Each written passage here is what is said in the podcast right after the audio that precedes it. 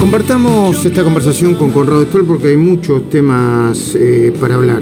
Eh, tengo acá una, una, larga lista de cosas que me anoto para, para conversar con Conrado Stoll porque, bueno, la verdad que sabe mucho y además lo explica muy bien.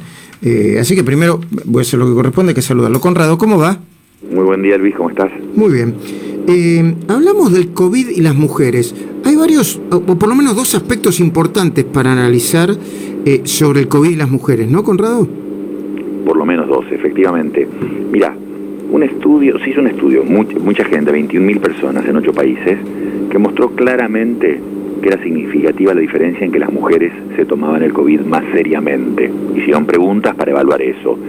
Y que las mujeres eh, eh, estaban más de acuerdo y mantenían más la distancia y el uso de barbijo. ¿Qué implicancias hay eso? Tiene eso. Fíjate vos que las mujeres son más cuidadoras de niños y ancianos.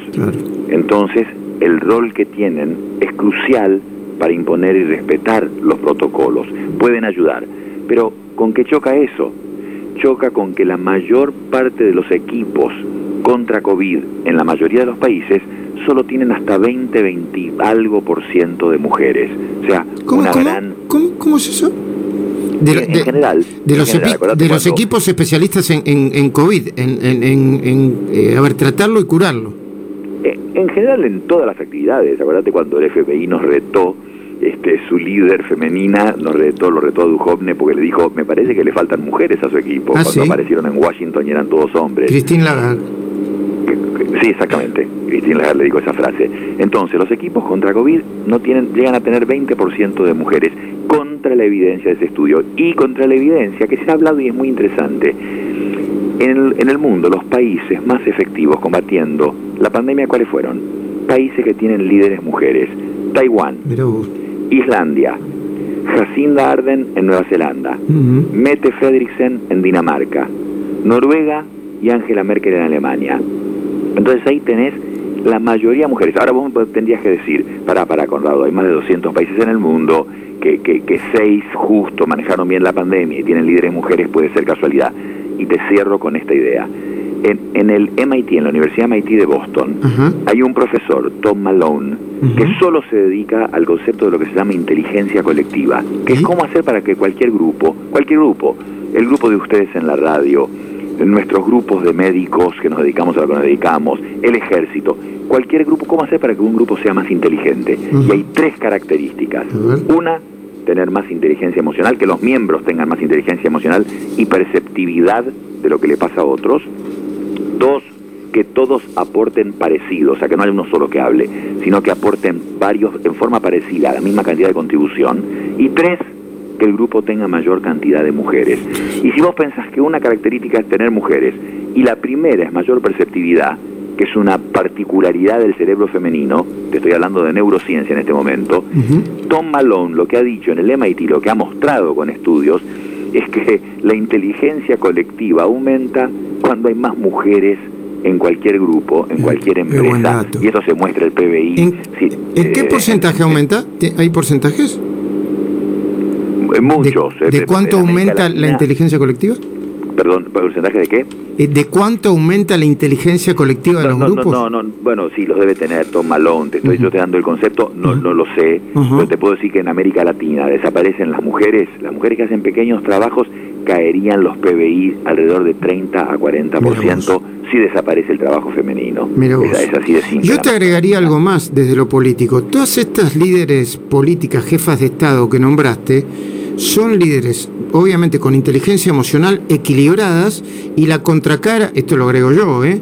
de líderes como Bolsonaro, Trump, eh, Maduro y algunos otros locos que andan gobernando parte del planeta. Pero hablando de mujeres, se está investigando por qué el COVID largo aparece más en las mujeres. El concepto COVID largo, a ver si no estoy, eh, te lo, te lo voy a mm, voy a pedirte que lo precises de vos, pero es el que trae consecuencias, varias consecuencias en el tiempo, más allá de, de los 15 días que, que afectan o 20 días que afectan a cualquiera, ¿no? Muy relacionado y muy interesante, Luis. Eh, eh, cualquier persona puede tener COVID largo, alguien joven, sano y fuerte, o alguien muy enfermo y que tuvo una versión muy grave. O sea, no es que vos podés decir tienen solo COVID largo los que tuvieron enfermedad grave.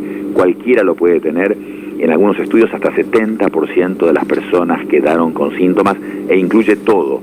La persona que 3, 5, 8 meses después de la enfermedad sigue con cansancio, con dolores, sin olfato, con dificultades para moverse, problemas de concentración, de atención, arritmias, taquicardia, cosas cardíacas y cansa, fatiga, el, agitarse demasiado ante el mismo ejercicio que antes podían hacer. O sea, eso es muy común. Ahora, es verdad lo que decís, se dice que son más mujeres y no se ha explicado por qué. Es más, se ha dado el argumento que en el fondo tiene algo de machista, las, mucho de machista. Las mujeres tienen más ansiedad o pueden expresar más las cosas que sufren que los hombres. Eh, de, hecho, por ejemplo, las mujeres se enferman menos de COVID que los hombres. Ah, pero salvo en la India y en Nepal, que son tan machistas que en realidad no es que se, no es que ahí se enferman más, es que las atienden peor, mm. van tarde al hospital, mm. las dejan para el final y por eso tienen un COVID peor. Pero en el resto del planeta las mujeres tienen un COVID más leve. Ahora, la explicación de por qué aparentemente son muchas más las mujeres las que tienen este COVID largo, en realidad no es eso que se dice de, bueno, más ansiedad o se quejan más. No, no, no, no las mujeres tienen un sistema inmune muy distinto y forman más autoanticuerpos, anticuerpos que atacan al propio cuerpo. Esto se sabe. Las mujeres tienen más enfermedad inmunológica, reumatológica. Claro, o sea, enfermarse es una manera de, de eh, eh, eh, también de protegerse más, supongo. Bueno, tienen, un sistema inmune mejor y de hecho por eso tienen un COVID más leve y otras infecciones más leves que los hombres. Pero por otro lado, ese sistema inmune tan especial o efectivo también las broma, oh, y les produce esta cosa a largo plazo en que generan anticuerpos que las siguen molestando meses después. Perdóname, esto es una hipótesis que te acabo de dar, no lo he leído. Sí se argumentó en artículos que es esa otra razón de la ansiedad, de que se quejan más. No me parece que sea eso. Y me parece que es una buena explicación que simplemente su sistema inmune genera más anticuerpos que perpetúan los síntomas de la enfermedad durante meses. Peloteemos un par de cositas más. Remedio para el asma, eh, un remedio para el asma, mostró una alta efectividad contra COVID en el estudio de Oxford, ¿no?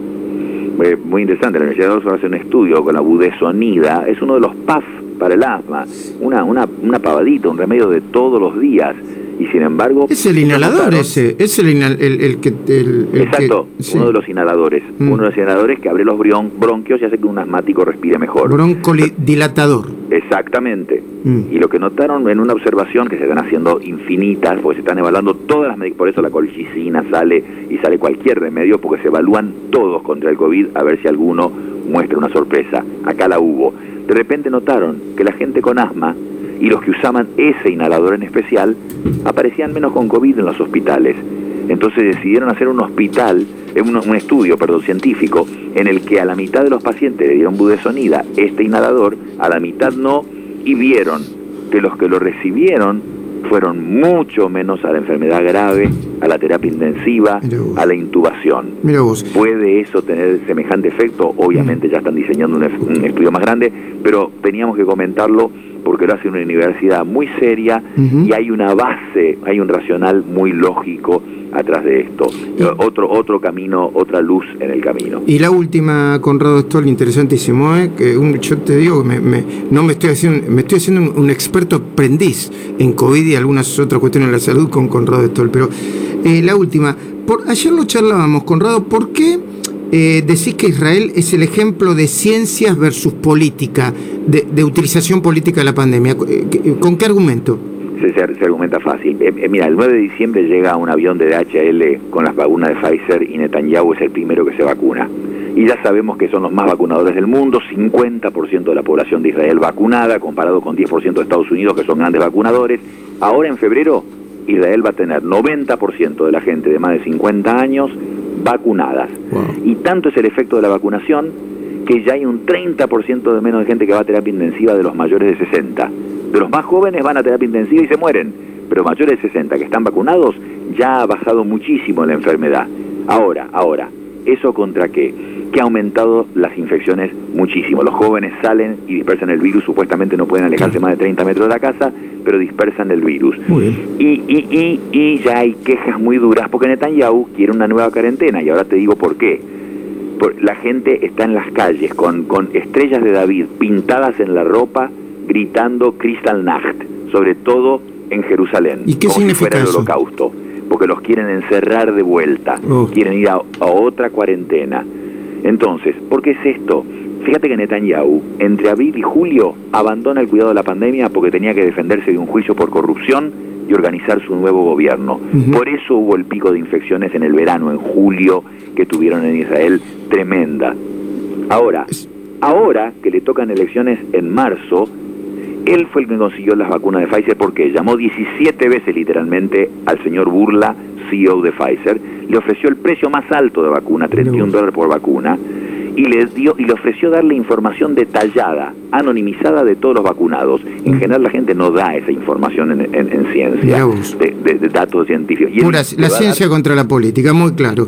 y, y, y, bueno, y está aparte de la discusión de que no vacunan a los palestinos, ¿no? En la franja de Gaza no vacunan. Vacunan a los árabes que están en Israel, pero pero menos vacunan. Pero pero pero esas elecciones de marzo hacen que ahora sí se preocupa, quiere cuarentena para que no sigan aumentando los infectados y consiguió esta enorme cantidad de vacunas logrando una gran vacunación. La ciencia con su tecnología y su logística está logrando vacunar a la gente. Gracias, Conrado Stoll. Repasamos muchos temas interesantes. Te mando un abrazo grande. ¿eh? Abrazo, Luis.